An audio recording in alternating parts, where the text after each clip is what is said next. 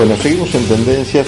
Y habíamos dicho recién en la apertura que íbamos a hablar un poco del mundo para tratar de poner el foco en las cosas que importan y en función de eso también tratar de volcar esa bronca que sentimos fruto del COVID, de la dirigencia pedorra que tenemos en la Argentina en materia política, de los opinólogos, estos que salen a hablar cualquiera de cualquier cosa, este odio que hay contra algunos dirigentes, el odio contra Kisilov, contra Cristina, contra Patricia Bullrich, contra Mauricio Macri, todos esos odios espantosos que parecen condenar nuestra cara a estar más por el piso que saltando de alegría por los aires. Y dije, bueno, vamos a ver si por ahí haciendo un panorama de lo que pasa en el mundo, nos entendemos un poco mejor a nosotros y tomamos una perspectiva un poco más interesante para seguir adelante con la semana y con la vida, ¿no? Bueno, Vamos a hablar de Colombia, que es el país que se ha vuelto noticia en estos últimos días, aunque a mí me gustaría más arrancar por las grandes potencias, no hablar de Estados Unidos, de China, de Rusia, pero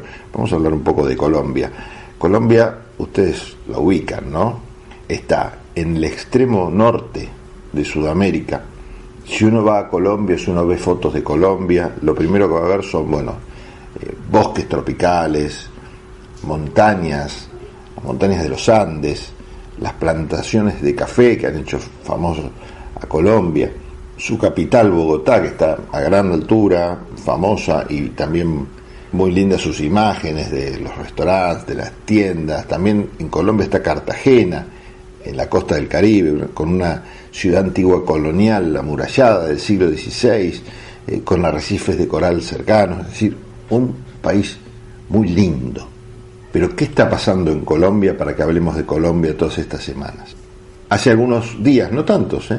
hubo un proyecto del gobierno para hacer una reforma tributaria, bueno, entre paréntesis les cuento, ya fue retirado del Congreso, y hubo varias protestas callejeras contra este proyecto, se generó una real convulsión social y la represión de estas manifestaciones dejó un saldo de 24 muertos, lo cual es una cifra muy importante, más de 800 heridos y una situación en la cual está viviendo hoy una alerta militar en buena parte del territorio nacional.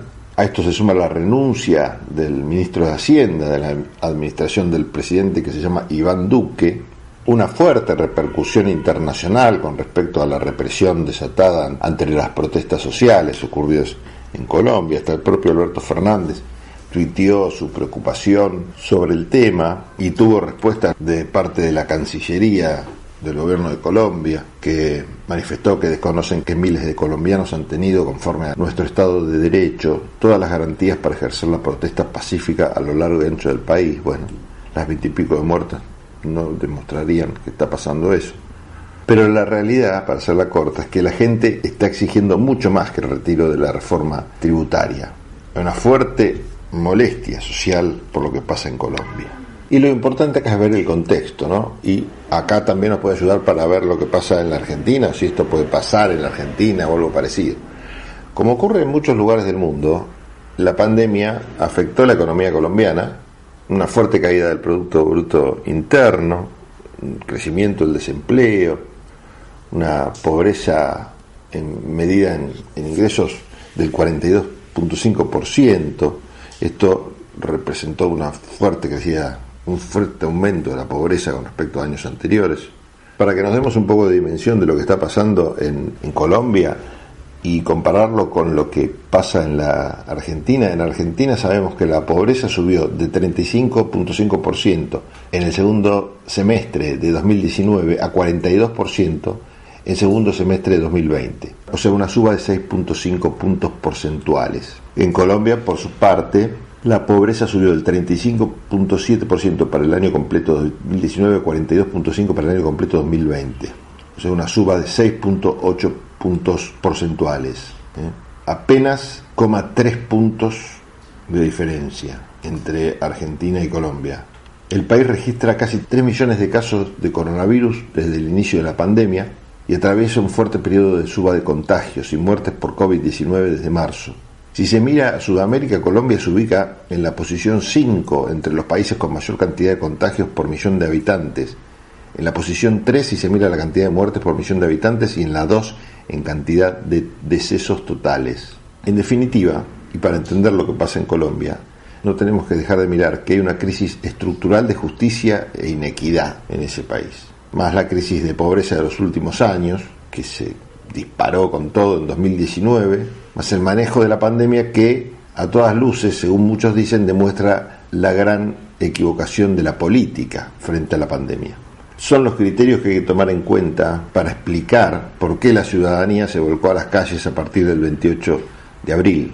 En definitiva, una brutal crisis económica, social y sanitaria es la que vive Colombia actualmente. Hay que recordar que esto no es nuevo. Hace décadas que el neoliberalismo viene en Colombia gobernando los destinos del país. Otro tema que también venía molestando en este marco de pandemia es el avance que el presidente Duque tiene en carpeta sobre las jubilaciones y sobre la salud. En particular, sobre el sistema de salud, se habla de una privatización del sistema de salud, algo parecido a lo que hicimos acá en los 90 en la Argentina, cuando hablan también de las privatizaciones de las jubilaciones, con el tema de las AFJP, ¿se acuerdan ustedes? El objetivo de la protesta es que el gobierno, que el presidente renuncie. Ya ha derramado demasiada sangre aquí en Cali, en el país. Necesitamos que se vaya. Durante mucho tiempo, Colombia fue una suerte de cabecera de lo que las organizaciones de izquierda denominan el imperialismo estadounidense. Acuerdos como el Plan Colombia, firmados en 1999 con el presidente Bill Clinton le permitió a los Estados Unidos expandir su influencia en la zona con la excusa de combatir al narcotráfico y al terrorismo, la, la época de, de mi tocayo Pablo, de Pablo Escobar. Obviamente el terrorismo estaba asociado a la guerrilla, ¿no? Entre 2001 y 2016, Estados Unidos brindó ayuda financiera para fortalecer a las Fuerzas Armadas colombianas, algo así como 10 mil millones de dólares llegaron desde el gran país del norte. Para que veamos la dimensión de la suma, es la segunda mayor inversión de los Estados Unidos fuera de su territorio después de Israel. En 2016 también se dio un hito que fueron los llamados acuerdos de paz, que integraron a las Fuerzas Armadas Revolucionarias de Colombia, la FARC, al régimen político. Pero bueno, la violencia siguió, y desde 2016, por ejemplo, más de mil líderes sociales fueron asesinados en Colombia.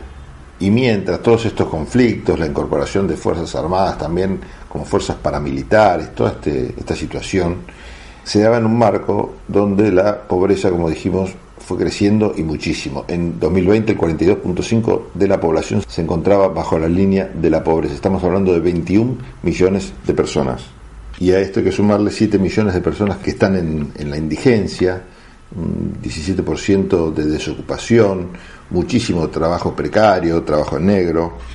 Hoy hay un llamado al diálogo, el gobierno trata de dividir, si se quiere, el frente opositor, diciendo que hay pacíficos y que hay vándalos. Así que bueno, veremos cómo sigue la situación en Colombia. Este es el comienzo del panorama internacional para que veamos cómo está el mundo en plena pandemia y a ver si nuestros enojos y rechazos por situaciones que son a veces menores y que no hacen al fondo de la cuestión, se pueden ir canalizando hacia mejores lugares. Bueno, en un rato seguimos con más panorama del mundo en tendencias, espero que no les aburra. Ecomedios.com AM1220. Estamos con vos. Estamos en vos. No aplaudamos al mosquito, combatámoslo en serio. Para combatir el